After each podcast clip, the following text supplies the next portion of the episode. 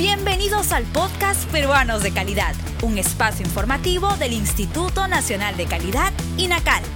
Acompáñennos a conocer la importancia y los beneficios de contar con productos y servicios de calidad en el país. Hola a todos, en esta edición de Peruanos de Calidad conoceremos información útil sobre los cascos de protección para ciclistas y usuarios de monopatines, una movilidad alternativa en estos tiempos de pandemia. La norma técnica peruana sobre cascos de protección considera requisitos para el diseño, elaboración y uso adecuado de tal manera que cumplan en proteger al usuario ante el riesgo de lesiones o accidentes.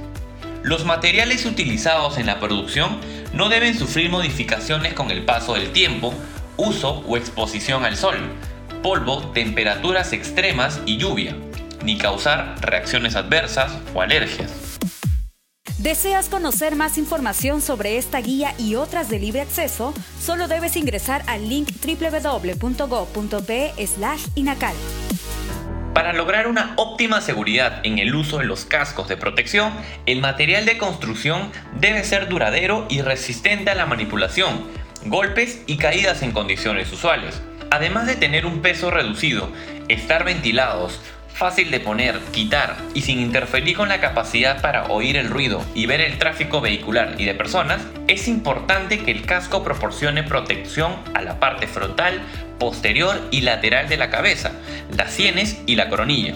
Recuerda que tu seguridad es primero.